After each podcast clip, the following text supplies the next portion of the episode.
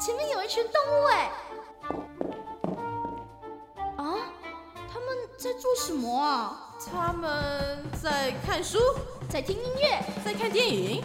这些动物真是潮啊！动物新潮流。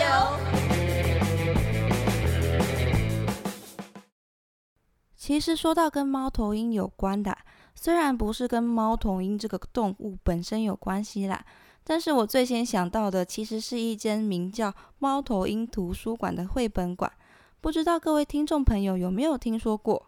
我之前呢有上过一堂关于绘本的插画课程，老师就有推荐我们到那间猫头鹰图书馆里面去。这间猫头鹰图书馆呢是在新庄这个地方。当时我跟我的朋友去，一直找不到它到底在哪里。一条路一直走来走去，走来走去，看定位的时候说：“诶，不是就在这里吗？为什么没有？因为它是在某一栋大楼的某一层，所以大家去的时候啊，可能就要仔细看一看它到底是在哪一栋大楼里面。它是某一层哦，而不是整栋的大楼。”那这间猫头鹰图书馆呢，是一个亲子空间，不定时会举办很多活动。它的特色啊，大概就是收藏了很多很多国内外的绘本。你一进去啊，真的是眼花缭乱，各种形式、大小的绘本它里面都有。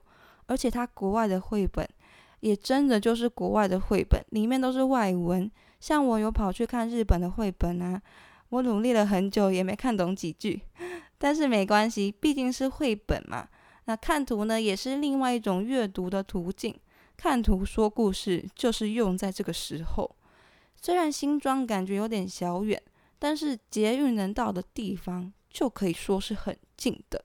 所以如果啊你喜欢看绘本啊，就可以趁着现在暑假或是假日的时间，去看看这间猫头鹰图书馆。绝对会让你惊喜满满哦！下一个要介绍的作品呢，就跟猫头鹰有直接的关系啦。要介绍的就是毕卡索的作品，没有错，就是那位西班牙的立体派抽象画家。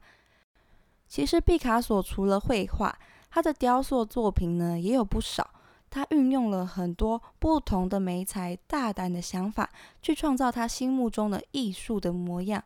而这样天才的毕卡索呢，就有不少猫头鹰的塑雕塑作品，有陶瓷的啊，也有青铜的跟粘土制成的，甚至还有不少油画的作品。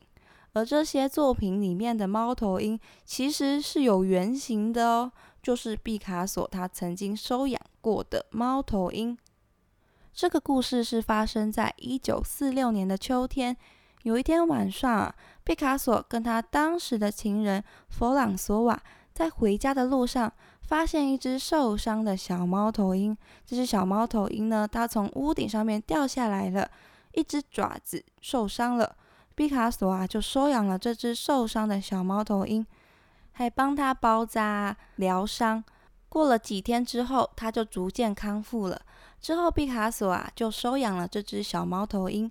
在毕卡索的情人弗朗索瓦吉洛的传记里面，就有说到这只看起来很不开心，而且非常沉默的猫头鹰。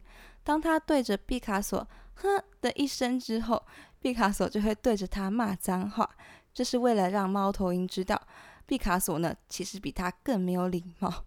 看来这位艺术家虽然很厉害，但是也有蛮幼稚的一面的嘛。开始养猫头鹰的时候，毕卡索他常常会把手指插在笼子的栏杆之间，这个时候猫头鹰就会咬他。但是毕卡索他不在意哦。时间长了之后啊，猫头鹰就愿意让它挠挠它的头啊，之后呢还会站在他的手指上。这个意外出现的小猫头鹰就这样成为了这位天才画家的灵感来源之一。如果想要看看毕卡索所创作的猫头鹰的作品的话，大家也可以上网搜寻看看，欣赏一下毕卡索他心目中的猫头鹰是长什么样子哦。讲完毕卡索，接着我们来介绍一位来自美国的创作歌手。虽然它跟猫头鹰图书馆一样啦，是跟猫头鹰本身没有什么太大的关系，但是它的名字也是跟猫头鹰有关哦。这位歌手呢，叫做 Adam Young。他在二零零七年，他还是大学二年级的学生的时候啊，就创造了一个叫做 L City 猫头鹰城市的音乐计划，一个他个人的音乐创作发表的感觉。虽然这个猫头鹰城市的成员呢，只有 Adam Young 一个人，但是他一个人呢，就包办了所有，包括作词啊、作曲、混音，还有主唱的身份。事实上，跟现在很多的独立创作者很像哦。他最擅长的就是运用合成器跟电音的搭配编曲，后期呢才比较渐渐的有钢琴的加入，也跟许多歌手合作过哦。And Young 啊，虽然旋律好记，编曲感觉也不是说很难，但有些呢甚至还是蛮简单的几个音程的，但是他总是能把音乐打造出属于他自己的个人风采。运用合成器的音效啊，很巧妙的堆叠出很丰富的感觉，也玩出了很多不同的变化。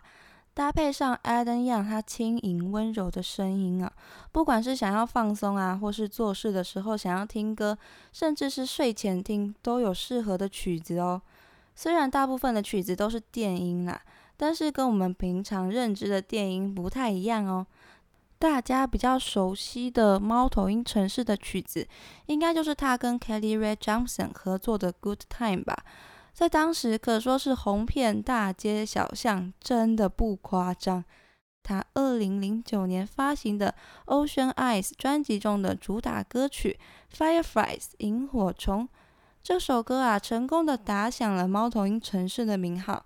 在美国、英国等等国家都登上了单曲冠军的宝座，在当时也是非常非常非常受欢迎的哦。在 YouTube 上啊更是有三点二亿这样惊人的点阅率。这首歌呢，有种奇幻童趣的感觉，歌词呢也的确是相当的天真，带着希望的感觉。这首歌的 MV 啊，也非常值得玩味哦。它是在一个小孩的充满玩具的房间里面拍摄的，运用里面的玩具啊、灯光等等的，随着音乐的节奏啊，不同的角度的拍摄产生不一样的变化。大家有兴趣的话，可以去 YouTube 看看这首 MV。